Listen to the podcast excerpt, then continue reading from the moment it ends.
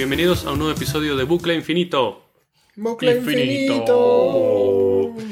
Hoy estoy con Víctor, Hola. con Bernat Hola. y con Adri. ¡Ey! Ah, hace un tiempo ya que no grabábamos y ya venía siendo hora, ¿no? Sí, Ya estamos un poco oxidados ya. Ya Estamos toca. ya en el episodio 9. Episodio 9, Padre aunque contra todo pronóstico y con mucha separación entre capítulos, estamos grabando. Puede ser. Pero bueno, hoy habíamos pensado en hablar. Esta es la- para, para que quede el récord, este es el segundo intento de grabación. En el anterior empezamos a grabar sin micrófono. Pero bueno, cosas que pasan. Curiosa paradoja. La suerte es que esto no es en vivo, entonces nos viene bien. Hostia, ya se me. Eh, y bueno, la idea de hoy era hablar un poco de criptomonedas que están en auge y de blockchain, que es el, el sistema de cómo La funcionan las criptomonedas, la tecnología de fondo, claro. Eh, actualmente la criptomoneda más importante es Bitcoin, siempre lo ha sido. De hecho, creo que fue la que inició todo el, toda esta movida. Y evidentemente no para de crecer, ni un momento. Yo siempre cuento como a modo de. Bueno, una pequeña historia de que en 2013 un amigo de un trabajo que yo tenía antes estaba como hiper interesado en los bitcoins. Y él empezó a comprar. Y me convenció de que compre 10 euros en bitcoins. Y yo, solo por seguirle la corriente, o sea, siempre pensando que esto nunca iba a llegar a ningún Solo sitio. porque se callase. Claro. Le di 10 euros para que me compre bitcoins. Bueno, hoy día esos 10 euros equivalen a 700 euros. Hostia. Imagínate si hubiera comprado no sé, 100, 100 o tendría 1000 o lo que 7000. sea. ¿Has probado a sacarlos y ganarte 700 euros? Antes No. de que baje. No, porque si miras el gráfico, la gráfica de crecimiento solo ha subido. Pero es que igualmente, Ya, son bueno. 10 euros. Solo ha subido. Te puedes enseñar unos picos que tiene que flipas. Sí, pero en, en general, Ya, la media. Pero es que igualmente el margen de ganancia son 690. Puede bajar todavía mucho hasta... Claro. Sí, pero hasta que te quedes sin nada. Pero, ¿sabes? bueno, eh, o sea, es decir, de ahí toda la discusión de las, de las monedas, criptomonedas o lo que le quieras llamar. Y es, ¿de verdad tiene ese valor? Eh, o sea, es decir, tú ahora mismo puedes comprarlo y venderlo, pero ¿de verdad tiene ese valor? ¿Tú podrías intercambiar esos 10 euros que tuviste, que compraste en bitcoins por algo que ahora mismo valga 700 euros? Sí, eh, a ver, con bitcoins en particular, sí. Hay un montón de criptomonedas nuevas que han salido.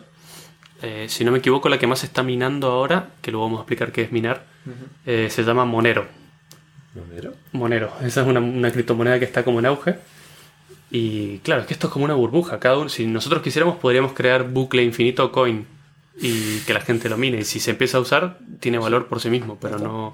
Claro, le da el valor que la gente. Que lo- que la gente le da. compre O le dé. Que o si lo piensas, es igual que el dinero. El sí, dinero sí, que tienes en el bolsillo vale porque vale la porque gente le da gente valor. lo utiliza como le da valor. Es un no, papel. no hay nada. Pero es simplemente un papel, no, no vale. Un billete de 50 euros no vale 50 euros en material, por decirlo de alguna manera. Eh, entonces, claro, bitcoins sí se pueden usar hoy mismo para comprar. De hecho, te puedes comprar un Tesla con bitcoin, ¿sabías? No, no tenía ni idea, pero me parece bastante interesante. Bastante. Sobre todo para ellos. Es decir, Joder, sí. Le porque- pagas ahora en bitcoins y dentro de varios años tienen el triple. Eso es. Además, porque. Sobre todo porque el precio del Bitcoin fluctúa. Entonces, de repente el Tesla puede valer. mm, No sé cuántos saldrán las matemáticas, pero imagínate que valga 300 Bitcoin, mañana valdrá 350, Hmm. mañana 200. De repente baja y de repente ellos pierden dinero porque lo que cobraron por el Tesla es menos de lo que vale Sí. verdad. O sea, no sé. Sí, sí. Yo creo que es un poco a nivel de marketing, porque no creo que sea una buena estrategia vender Bueno. muchos. Si de verdad la gente los empieza a pagar en Bitcoin, mm, no sé. No me Eh, parece muy buena. Y bueno, y cosas más simples como un hotel. Muchos hoteles reciben bitcoins como manera, como forma de pago. Pero bueno, parece interesante. Pero claro, estas, estas otras como Monero o Litecoin, que es otra Sí. famosa, o Dogecoin, son monedas que se han puesto de moda porque la gente las usa en internet y las usa para minarlas. Y vamos a contar un poco qué es esto de minar. Eh, Podemos empezar contando a lo mejor también qué es lo del blockchain. Sí, porque yo no tengo ni idea de qué es eso. Vale, eh, sí, es como la base. Es como la base. Vale, el blockchain es, como su nombre lo dice, una cadena de bloques. Un bloque es un conjunto de información que contiene un montón de transacciones. Esas transacciones son, por ejemplo, yo mato, te envía a ti, Bernat, 10 bitcoins. Ojalá, pero no. Eh, esa transacción, para que sea válida, hay, tiene, que haber, tiene que ser validada por muchos usuarios. Esos usuarios para poder validarla tienen que hacer una serie de cuentas matemáticas que son muy simples, pero muchas, eh, por lo cual se necesita una gran potencia de procesamiento. Y luego de llegar a una solución, ellos validan que las- esa transacción es válida. Cuando varias personas la validan, se da como válida completamente para todo el mundo. Vale. Eh, ojalá tuviera una pizarra para poder dibujártelo, pero es más o menos de ese estilo. ¿Qué pasa? Esas personas que validan y ofrecen su capacidad de procesamiento para que tú tengas tu transacción validada, se llaman mineros. ¿Por qué? Porque a ellos, por cada transacción validada, se le da un porcentaje en bitcoins. Vale. ¿Qué pasa? Hoy en día, es, esa- ese premio, por decirlo de alguna manera, por minar bitcoins, no sale de nadie, se genera. Son bitcoins nuevo- nuevos que existen en el mundo. Como Esa- esos bitcoins eh, son una cantidad limitada que va bajando con el tiempo y en el 2020, a ver, déjame pensar, en 2020 va a ser la mitad y más o menos cada cuatro años va siendo la mitad hasta que en un punto van a dejar de crearse. No me acuerdo exactamente la fecha, pero hay una fecha en la que los bitcoins ya no se crean más y la cantidad que hay es la que hay para todo el mundo. Vale. Esto ayuda porque de esta forma va a ser una cantidad controlada y no puede haber inflación, no puede haber falsificación, no puede haber Claro. nada que genere moneda nueva. Se sabe el número exacto de monedas que hay y ya es mucho más fácil. Eso es. Claro. Que luego hay un hueco para esto que te lo voy a contar más adelante sobre la cantidad de bitcoins existentes. Eh, ¿Qué pasa? Que Bueno. esos, esos mineros utilizan poder de cómputo para validar transacciones, básicamente. Eso genera un árbol de transacciones que es como una historia y va todo encadenado. De tal forma que si tú modificas una transacción en el medio, en el pasado, arruina todas las transacciones hacia adelante, porque todo depende de todo. Vale. Entonces, eso es la gran eh, ventaja que tiene el blockchain, porque de esa forma no se puede falsificar absolutamente nada. Es súper seguro. Eh, ¿Qué pasa? Que para hacer esas validaciones necesitas mucho poder de procesamiento. Antes no era tanto, pero ahora a medida que el Bitcoin se ha hecho más famoso y que además el, algoritmo tiene un sistema para detener la velocidad en la que se generan las transacciones y se validan, eh, se necesita cada vez más capacidad de procesamiento. Claro, porque se va como complejizando la operación matemática Exacto. que tienen que hacer y cada vez requiere más procesamiento y Cada vez requiere más procesamiento. Y sale a cuenta tener una, Bueno, una máquina Ahí para, está el para debate un poco. justo viene el debate. Claro, justamente antes, apenas salió, la gente minaba bitcoins con unos pequeños dispositivos USB que venían, que los conectabas a tu ordenador, eso sacaba unas cuentas y ibas, ibas minando bitcoins. Te daba. No te daba mucha ganancia, pero lo dejabas todo el día conectado al ordenador y te daba algo. Más adelante eso dejó de ser útil y se empezó a minar con el ordenador normal, con el procesador. O sea que gran capacidad, gran porcentaje de tu procesador lo dabas para minar bitcoins y el resto lo usabas para tus tareas diarias. Vale. Eso, mientras más gente empezó a minar, más difícil se hacía el algoritmo y tuvieron que pasar a placas aceleradoras gráficas. Las placas gráficas traen GPU, que son unos procesadores especiales que tienen mucho mejor poder de cálculo. Sí, pues la cuenta que se necesita hacer para resolver esto es más So- fácil que la haga una gráfica que está acostumbrada más Está hecha para- a hacer cuentas con vectores, etcétera, que un procesador Eso es. de normal. ¿no? Entonces, ¿qué empezó a hacer la gente? A comprar 10 placas aceleradoras gráficas, conectarlas todas y empezar a minar bitcoins. Eso sí ya daba más ganancia. Eh, hay un factor que empezó a tenerse en cuenta, que es la electricidad. Claro. Y eso es al día de hoy el factor decisivo de si hay ganancia o no. ¿Qué pasa? Que si. que generalmente es más lo que gastas en electricidad que lo que generas en bitcoins. Entonces te termina dando pérdida. Es que eso justo yo creo que es lo que puede incluso romper el sistema, porque ahora mismo lo que estamos viendo que, que mira, lo estaba viendo aquí, es una transacción de una tarjeta Visa consume un 0,01% de energía en, en relación con lo que consume una transacción de Bitcoin. Más o menos lo que consume una transacción de Bitcoin será suficiente para, para dar suministro a una casa durante un mes. ¡Ja! A ver, para que te hagas una idea. Pero eso es Vale. porque muchísima gente está intentando minarlo. Claro, Eh, porque es decir, está- hay, hay un es- punto. hay- Sí, sí, Hay un punto que Mato no ha explicado y es eh, el problema de que se haya incrementado la, ne- la necesidad de la velocidad del cómputo no es debido a que eh, la operación cada vez sea más compleja. Es debido a que mucha más, gen- mucha más gente está intentando realizarla en el mismo, en el mismo periodo de tiempo. Es decir, eh, de hecho, eh, muchas veces se validan los bloques ¿vale? Eh, a la vez y el primero que consigue llegar a la red o más puntos de la red es el que se queda con el bloque y el que gana ese, mm, Sí, esa, esa partición Esa del Bitcoin, recompensa. esa fracción. Como curiosidad, Entonces- esa recompensa, cada, creo que son 200.000 transacciones, que es más o menos cada 4 años, porque son cada 10 minutos también por el algoritmo. El que logra descifrar ese bloque se lleva 12,5 bitcoins. Para que os hagáis una idea, un bitcoin hoy vale 7.000 euros más o menos. Dios. 12,5. ¿Qué pasa? Que la probabilidad es más baja que la de sacarse la lotería. Entonces, para esto, existen eh, Bitcoin Mining Pools, que se llaman Sí. que es en la que, ok, nos vamos a juntar miles de personas, pero personas como nosotros, y yo entro y doy mi capacidad de procesamiento junto con otras miles que hay en el mundo. Si alguno de nosotros logra descifrar el bloque, se reparte el premio entre todos. Entonces ahí tienes una probabilidad muchísimo más grande.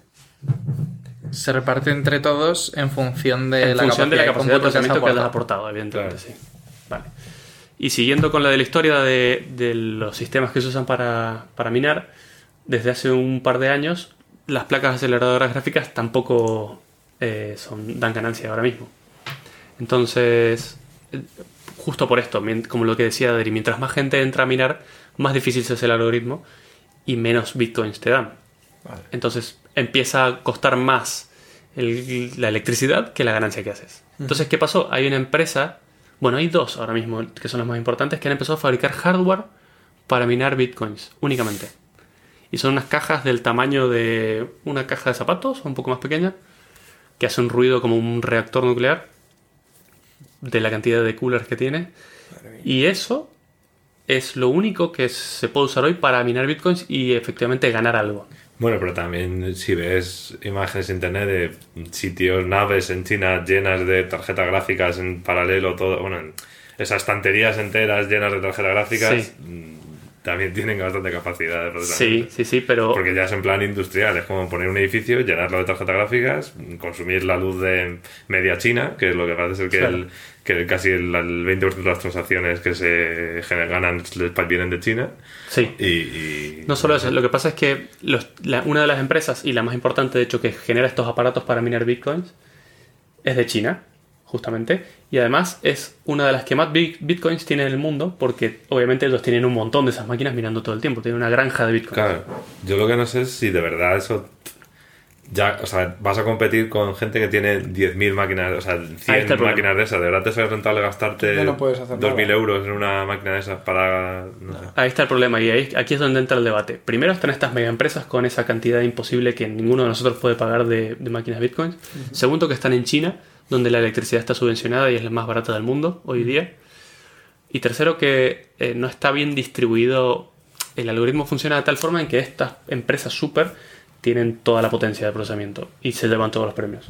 Entonces hay debate de sobre si modificar el algoritmo para dar más posibilidad al resto de gente, por un lado, y segundo lo que decía Víctor, esto lleva un consumo de electricidad que el otro día vi el número, creo que era el 1,2% de la electricidad del mundo se usa para minar bitcoins. Que puede parecer una estupidez el número, 1,2% no es mucho dentro del 100, pero que es muchísima electricidad. Claro, lo que digo es que, que yo creo que deja de ser sostenible ya. Claro, en algún Como la punto... gente lo defiende como que es la moneda del futuro y como tal, creo que está colapsando por el tema de que no puedes tener. O sea, si lo, es que lo estás comparando con una transacción de toda la vida y consume como 100 veces menos, Claro. por decir un- bastante, muchísimas veces menos. O sea, quiere decir que hay que solventar ese, ese pro- problema de electricidad para poder conseguir que esto llegue a ser la moneda del futuro. Ahora mismo Así es. No, no puede serlo de esta manera. Claro, entonces hay... O sea, pues estás gastando procesamiento en simplemente resolver una operación matemática random que en verdad no vale absolutamente para nada, simplemente para generar una. O sea, representar un bloque, pero me refiero que no vale para, yo sé, para mandar una nave a Marte, o no vale para. O sea, es decir, estás gastando electricidad en algo que simplemente es. No solo eso, sino que... problema luego la tiro a la basura, simplemente es que la tengo y luego la tiro. Claro, y no solo eso, sino que la dificultad de encontrar la respuesta a ese problema matemático es impuesta. Es impuesta Claro, por el... como- por- o sea, no es que nos cueste tanto, es que nosotros queremos que nos cueste eso porque Sí, eso genera que el sí, algoritmo Era un método, digamos, como para que Claro. se generara poco a poco para que la gente aportara y tal, pero al hacerse tan masivo, no sé si llega a colapsar. en ese sentido. Sí, bueno, lo bueno es que Bitcoin es de código abierto, entonces todos podemos ver el código, todos podemos saber cómo funciona y todos podemos crear nuestra moneda, como decía antes, pero también se puede mejorar ese algoritmo. Y hay algunos forks que se llaman de código que hacen que funcione muy parecido al sistema, pero sin esta necesidad tan grande de procesamiento y más equitativo. Entonces, eso sería el futuro. Lo que pasa es que Bitcoin ya está tan eh, masificado que ahora mover a toda esa gente al nuevo sistema sería complicado. Pero bueno, en algún momento va a tener que pasar, si no esto va a colapsar, como dice Víctor. Por eso dicen que el Bitcoin nunca llegará a cero. O sea, es decir, nunca se dejará de, de minar porque siempre dará algo. ¿Crees que dejaremos de usarlo antes de que... Ese es el. O sea, es decir, hace como dos, tres años, eh, lo que tardaba un bloque en, en certificarse y en añadirse a la blockchain eran como unos 20 minutos, ahora son 10. O sea, imagínate. Por eso te digo que llegará un momento en el que cuando empiece a dejar de dar ganancias, el bloque tardará más en ejecutarse, pero eh, seguirá dando ganancias a alguien. No solo eso, sino que ahora mismo la ganancia es, como os contaba, monedas que se crean mientras se genera esta ganancia. Cuando esto llegue a su límite y no se creen más bitcoins, esas transacciones, ¿quién las va a hacer? ¿Quién las va a pagar? Porque yo no voy a tener una granja de bitcoins y no ganar nada por esas transacciones. Entonces, probablemente se... Ahora mismo, Bueno, pero también tiene que haber, o sea, la verdad que se dejarán de, de generar, o sea, de pagarte simplemente imprimiendo billetes, que es un poco lo que hace el Bitcoin. Dice, Sí. bueno, ¿cómo te pago? Como tengo aquí la máquina de imprimir, toma Claro. 10, pues ya está. Y claro, llega un momento que eso no lo puedes hacer por el tema de que estás metiendo inflación, estás generando moneda en el mercado, emitiendo dinero que no, ¿sabes? Que hace que el, el dinero pierda valor, pues meter más dinero en el mercado. Eh, claro, en ese momento se tendrá que pagar igual. Habrá otra manera, digamos, habrá que pagarlo, pues ¿sabes cuál es la otra? Que cuando yo te envío dinero a ti, me cobren un pequeño fee. Claro, que y eso va a los mineros. Te cobren o sea, te cobren eh, por tú para poder hacer una transacción te has que pagar, pero entonces volvemos a lo mismo también. Yo a, a mí mi banco ahora mismo no me, paga, no me cobra nada por hacer una transacción. Pero Por eso no significa que tu banco. Claro, pero eso no significa que tu banco no esté, no se esté, co- no esté pagando a alguien por hacer esa transacción de dinero. Claro, es que eso es así. Claro. Eh, No te lo cobra a ti, pero a una tienda, por ejemplo, hoy fuimos a comer y cuando pagamos con tarjeta, a la tienda le cobran y bastante caro por cada le- transacción. o sea, le cobran un porcentaje de esa transacción. Claro, y es el mismo banco. Se llevan un porcentaje de esa transacción. por detrás del mismo banco. O sea que tu dinero. Sí, pero me refiero que lo que no, o sea, lo que no pueden vender es que ahora, si, empezamos, si se empezara a utilizar bitcoins, no pueden esperar ahora que la gente está dejando de pagar eh, comisiones ¿Quién empieza a pagarlo? que de repente la vuelva a pagar porque vamos a utilizar bitcoins. La gente va a decir, yo, tú- yo no quiero pagar eh, comisiones. Claro. Bueno, ese es otro Por de los. eso, claro, por eso han nacido otras, otro tipo de forks que evitan eso. Esta era mi pregunta ahora. eh, ¿Qué diferencia hay entre Bitcoin y Bitcoin Dash?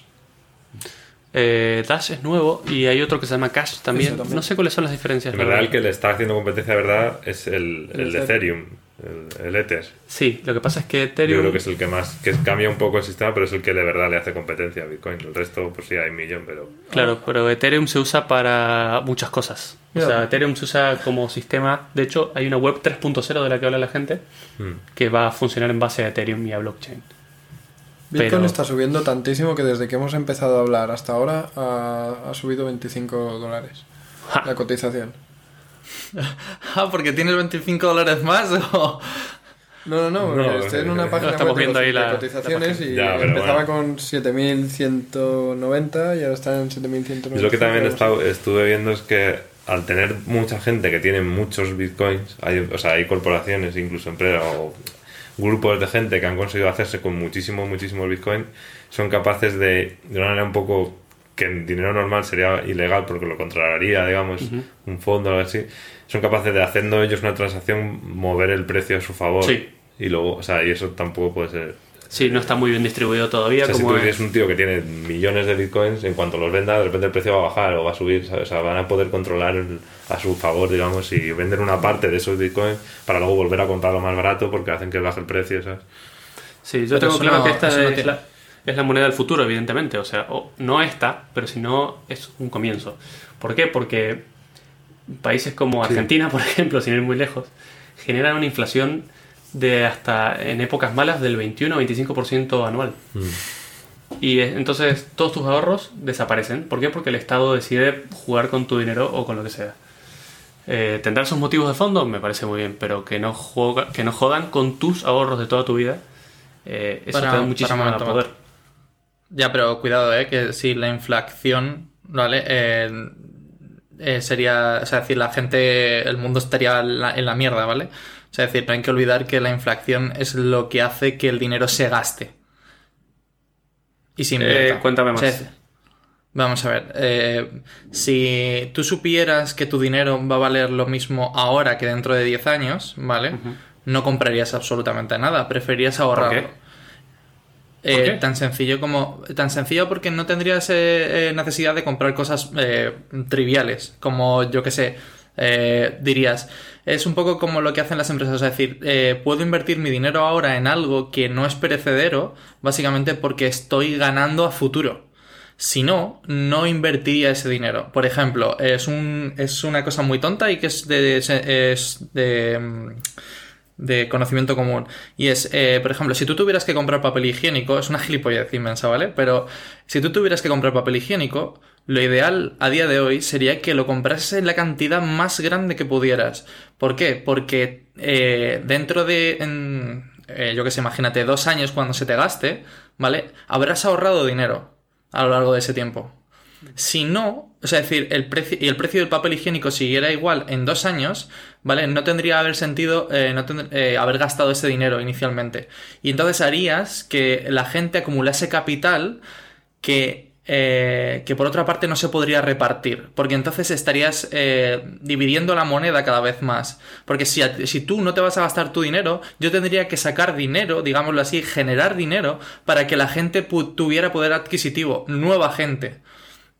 Entonces, eh, la moneda cada vez valdría menos. Por eso se genera esa inflación. Ese es el- todo, el, todo el flujo de la inflación depende de eso. No sé si me, eh, si me he explicado bien. Es decir, que es Sí. necesaria la inflación.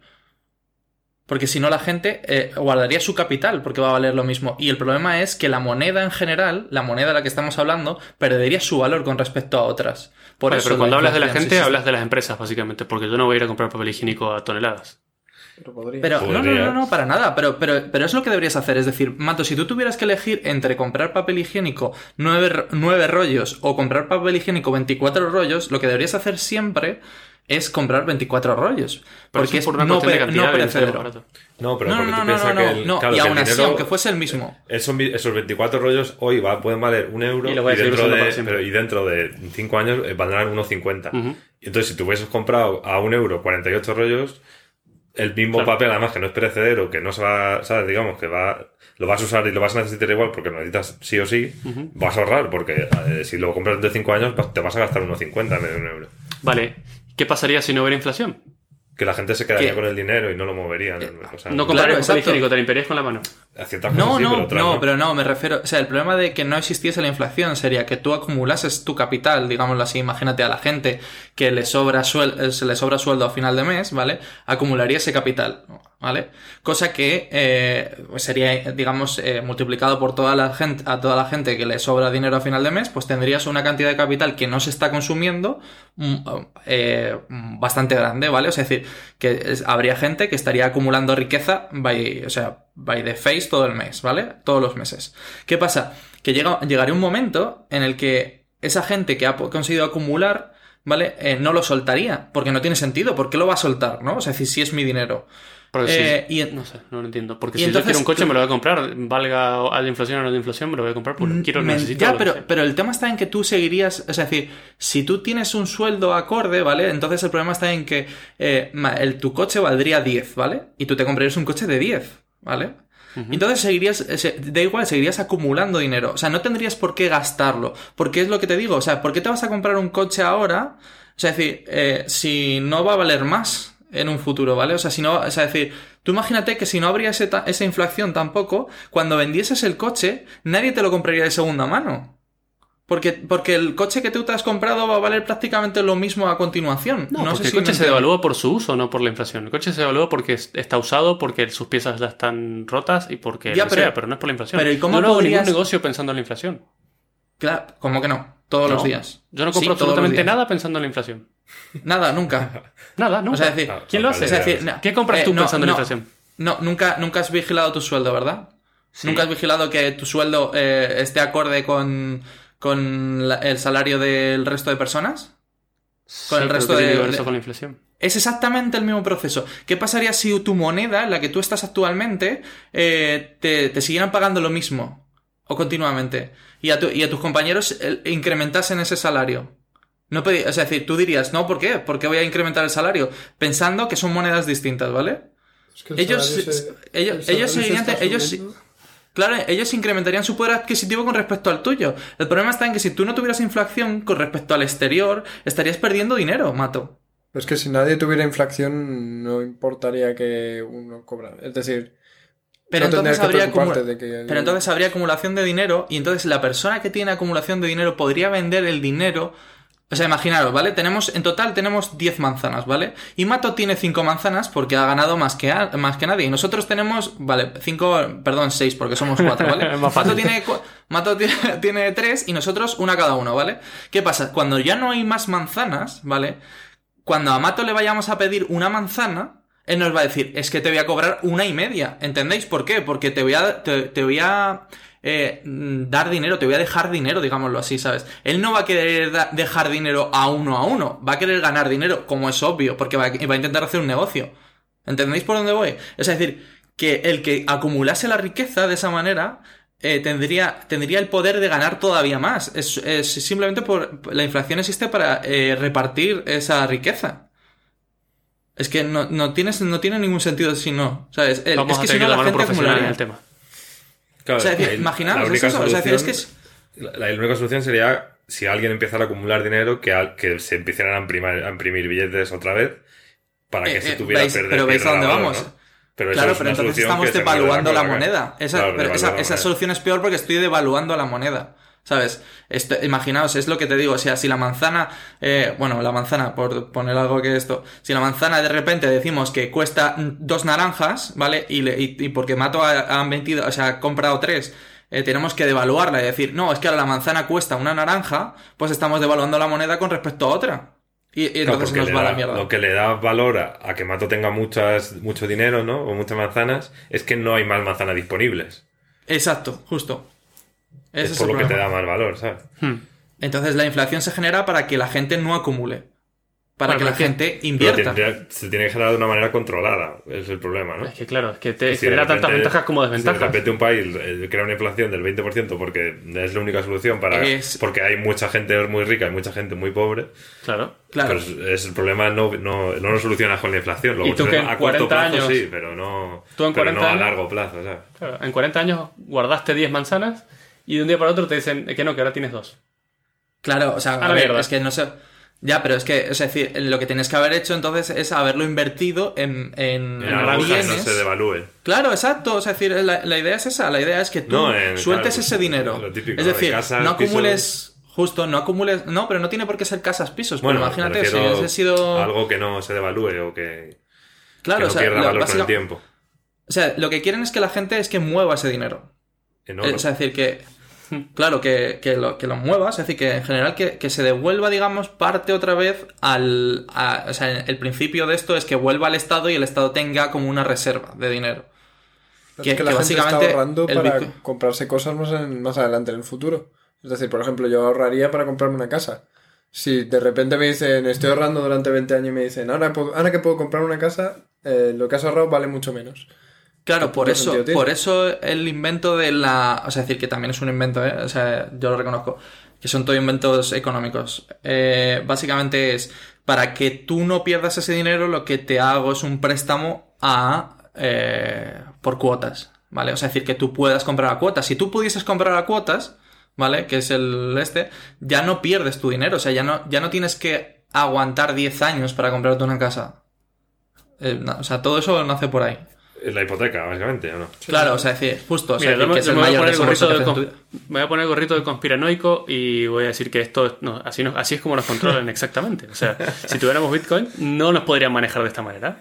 Pero, Pero- hay pero, otro- Mato, el no es tiene otros sentido. problemas derivados. Sí, habrá otros Claro, problemas, o sea- pero, pero no te pueden manejar como una marioneta. Pero, pero no te das cuenta, no te das cuenta que eh, lo que está diciendo Víctor, ¿vale? De las grandes empresas que, mm, que controlan una gran cantidad de bitcoins y que las pueden vender al precio que quieran, hace Eso- exactamente que la inflación sea necesaria. Pero es que eso es una analogía de lo que pasa hoy con el dinero normal. Es Exactamente lo mismo. Por supuesto, pero, o sea, decir, pero eso ya son otros problemas. Y son otros problemas derivados de, del reparto, o sea, porque están mal en la sociedad, pero bueno, o sea, ya son, eso son otras movidas. Pero digamos que en, en el ámbito económico lo que está mal es la acumulación de la riqueza sin ningún motivo. O sea, es decir, porque básicamente lo que me permite es controlar el valor de la moneda. Mm. O sea, si Por esa eso- empresa mañana dijese que lo vende a 10 euros, tú tendrías 0,0007 euros, mato. Ese es el problema. Vale, bueno, y siguiendo adelante con el. con la. Se podría decir que eso es una ventaja o una desventaja o lo que sea del Bitcoin, pero otra ventaja que tiene es, por ejemplo, el cambio.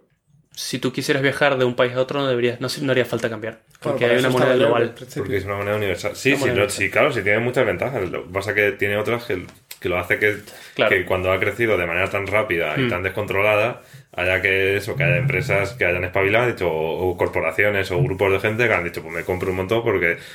Y el problema es que ahora, como nadie, no se ha... con- Es verdad que si no lo controla, si lo controla alguien es malo porque lo está controlando un país Sí, controla. y si no Pero lo controla nadie, también se, desvi- se desvirtúa porque es complicado poner unas normas que todo el mundo pueda cumplir si no le obliga a nadie a cumplirlas. ¿sabes? Bueno, esa es la otra de, es una- bueno. otra arma de doble filo del Bitcoin. Es absolutamente anónimo. Nadie sabe quién le dio a, na- a quién otro cuánto. No se sabe nada. O sea, Sí. yo transfiero, pero es absolutamente anónimo. Mi, mi transferencia sale a nombre de un hash, que es un número mezclado con letras, que soy yo. Que nadie sabe quién es quién. Y nadie sabe de dónde viene ni hacia dónde va el dinero. Viene muy bien para tu propia privacidad.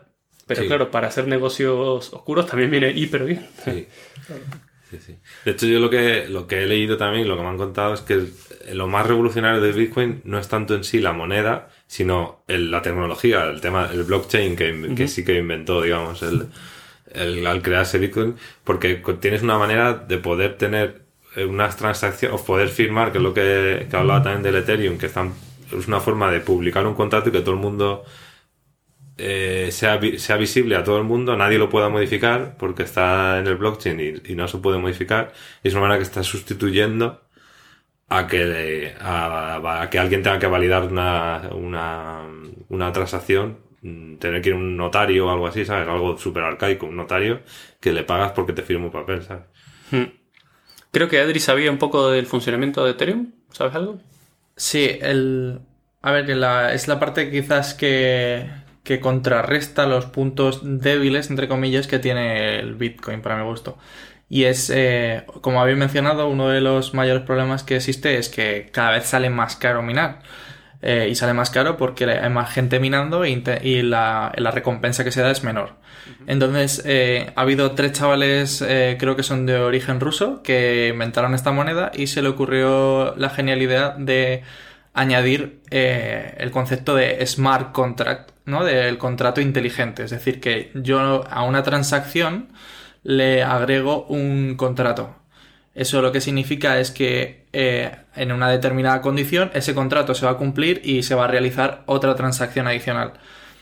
¿Qué, qué pasa? Que esos contratos no se ejecutan gratis. Es decir, que la persona que ejecuta ese contrato es la que se lleva esa recompensa. Es decir, que nunca se quedaría, por así decirlo, la moneda sin recompensas, porque la gente metería contratos y esos contratos se tendrían que ejecutar. Se ejecutan en un código es eh, muy sencillo, o sea, es algo parecido a Python, si no me equivoco, y eh, con, o sea, con muchas eh, restricciones, obviamente, pero te, te permite realizar, eh, pues eso, a base de condiciones o la ejecución de transacciones.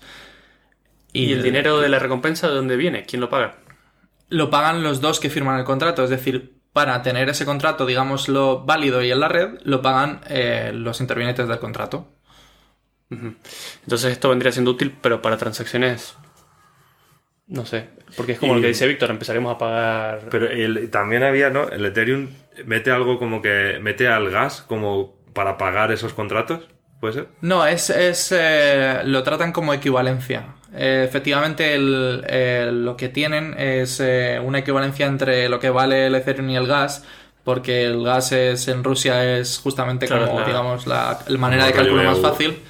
Como una, costa- una y- especie de oro, petróleo, una materia Esa- que va- exacto, va, a justo. tener un y valor, entonces, exacto, y entonces justamente utilizan eso como, como mecanismo de que tú puedas entender el cambio. Pero vamos, es decir, muy interesante eh, y creo que soluciona la mayor parte de, de los problemas.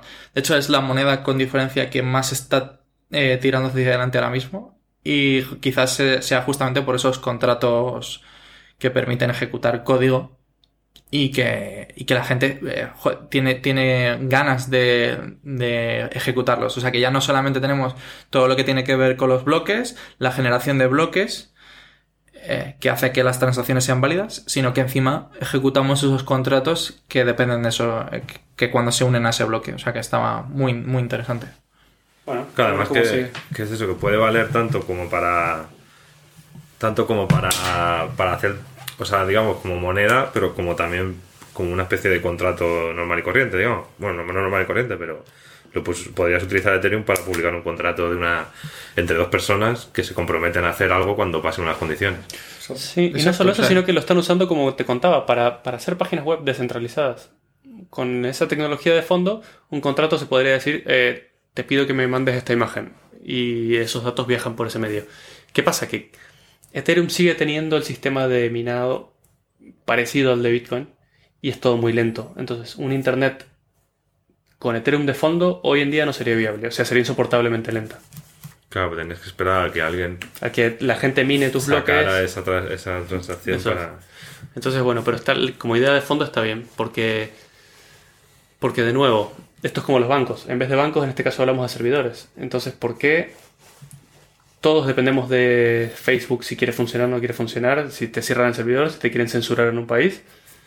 Mejor así, tenerlo distribuido en todo, que todos tengan todo. Sí, que dice, bueno, si va- hay que tener un problema porque hay que tenerlo, mejor tenerlo distribuido que que lo tenga una empresa o un Claro. país. Pero bueno, es, es un poco, no sé, creo que estamos en un punto de inflexión un poco raro ahora en el futuro respecto a las monedas y a los- Es verdad que va a cambiar el, va a cambiar Va a en el cambiar. futuro, pero todavía está muy, Todavía está muy movido. en no se fase embrión de, de qué es, cómo es. De repente, Bitcoin, lo que ha pasado con Bitcoin, que ha crecido muy rápido y ahora se ha vuelto un poco. mm, que no se sabe muy bien de si. Pero sí es verdad que va a cambiarlo, porque todo esto sí que va, va a cambiar el futuro, pero todavía no se sabe muy bien cuál va a ser, cómo va a ser exactamente la forma El en la que lo va a cambiar o cómo va a acabar dentro de 10 años esto, cómo va a estar. Bueno, y como para cambiar un poco de tema y hablando de cambios, Pero Eh, espera, queremos- espera, espera, espera, dame Ah. un momento, porque a mí hay una reflexión que me encanta y que es la del blockchain, o sea, es decir, el concepto de blockchain que es tan interesante. Eh, es que se puede utilizar para muchísimas más cosas que para una criptomoneda. Claro. Eh, Ahora, imaginaos, ahora es decir, se que utiliza es- para, para GitHub, por ejemplo, para los GPG, lo que nos explicaron. Eso de que ahora puedes certificar que los commits que tú hagas los has hecho tú. no, eso me parece que no- es no más, más una firma digital que un blockchain. Claro, pero. Pero no- no ahora, te lo aseguro. No, no tenía ni idea, la verdad. Si lo está utilizando me parece genial. Pero imaginaos ahora, eh, esto me lo, me lo explicaron en una conferencia y me pareció hiper interesante. Y es, imaginaos que vais a comprar un coche de segunda mano. Y el tío, pues obviamente te va a decir que ni por lo más remoto ha tenido un accidente, ni por lo más remoto ha necesitado estar en un taller. Eh, básicamente todos los talleres de España, en este caso, eh, registran todas las visitas a, a los talleres, ¿vale? Eh, de los coches. El, imaginaos que utilizamos blockchain para hacer eso. Tú podrías vigilar la nueva, o sea, la compra del coche que vas a hacer y ver si efectivamente eh, el, el- el coche ha pasado por algún taller o no, si el coche ha tenido algún accidente o no, sin que, el- eh, sin que nadie te pudiese engañar. O sea, podrías saber todo el historial de un coche sin, por ejemplo, sin, sin necesidad de que el tío te diese su consentimiento, porque sabes cuál es la matrícula, que al final es el ID de lo que hablan un poco en las cuentas de, de blockchain, de Bitcoin.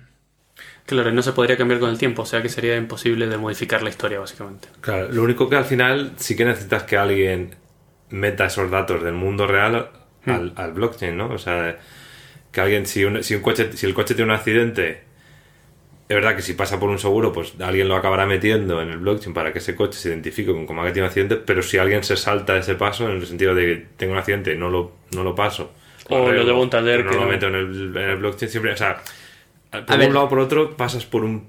Alguien tiene que meter la información del mundo real en el blockchain. Obviamente estamos en un mundo real, eso no podría Claro, pasar eso. de ninguna otra manera. Pero igual que, por ejemplo, una transacción con bitcoins, yo te podría dar dinero en el mundo real y, y tú darme bitcoins en el en, Claro, claro, en la sí. cuenta. Y no te, o sea, decir, no, aquí no está, no sabemos qué ha pasado, simplemente sabemos que la transacción es correcta. Pero lo que me refiero es no solo más allá de eso, sino eh, imaginaos que, que lo utilizamos en general para todo tipo de historial que no pudiese cambiar. Como podrían ser eh, leyes, como podrían ser... eh, Salud. o sea, claro, o sea, justo. eh, De hecho, uno de los mejores es los historiales de salud. eh, no sé, De clínica. Exacto. infinitos cambios. Es decir, que no habría, no haría falta, no se podría cambiar nunca, no, no, o sea, no existiría manera de, de corromperlo, que es lo más importante y lo más interesante que tiene eh, blockchain, el- la estructura de datos. Sí, podrías obligar, por ejemplo, a, a que un ayuntamiento llevara toda su contabilidad en, en un blockchain y que nadie pudiera meter mano. Todo el mundo estaría publicado, todo sería firmado y no podrías, a lo mejor, nadie podría cambiar algo, una transacción en el pasado. Lo pas- no, igual podría ser una, un caso de uso. Lo único que, que también puede tener el problema es eso, de que alguien no quiera meter esa transacción en el blockchain para que no se vea y me la quedo yo.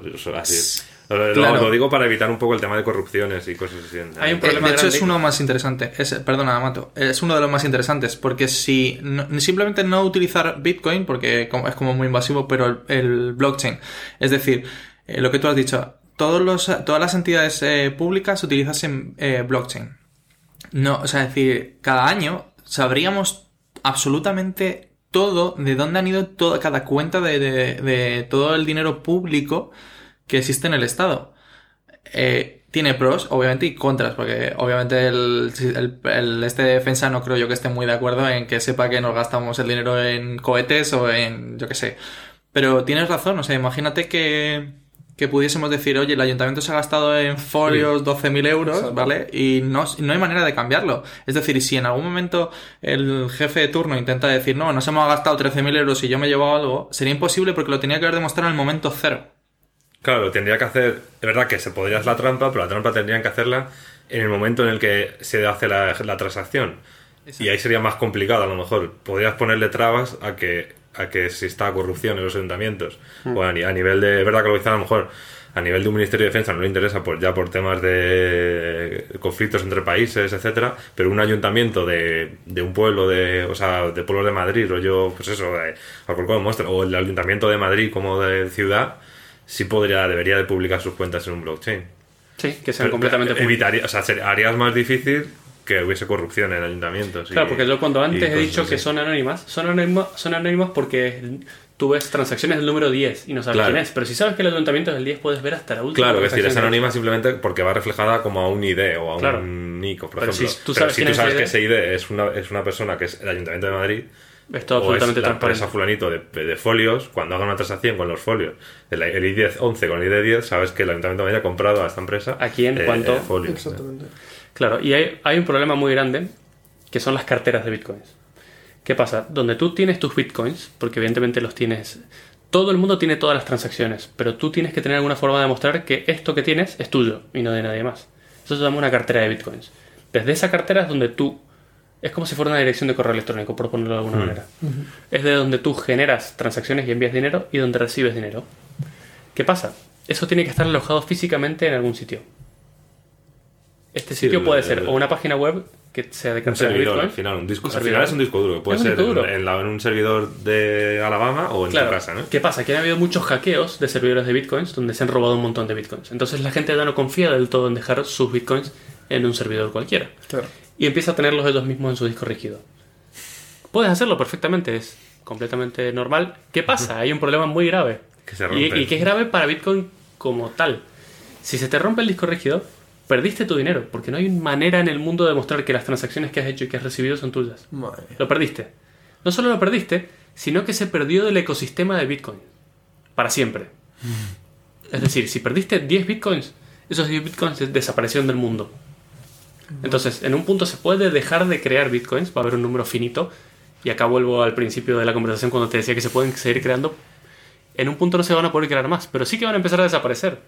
Es decir, que puede llegar el día De que todas las carteras que por algún error Sí, informático supongo que, que llegará un momento en que no dejen de crear, estará un periodo de tiempo en el que no se creen más y llegará un momento que, se- que necesiten volver a crear durante Las que faltan, las que se han perdido o algo. Sí, como reponer, ¿no? Un poco... No sé. O meter, inyectar otra vez dinero en la economía de Bitcoin. Sí, ese es otro problema que tiene ahí de fondo que habrá que ver cómo solucionarlo luego.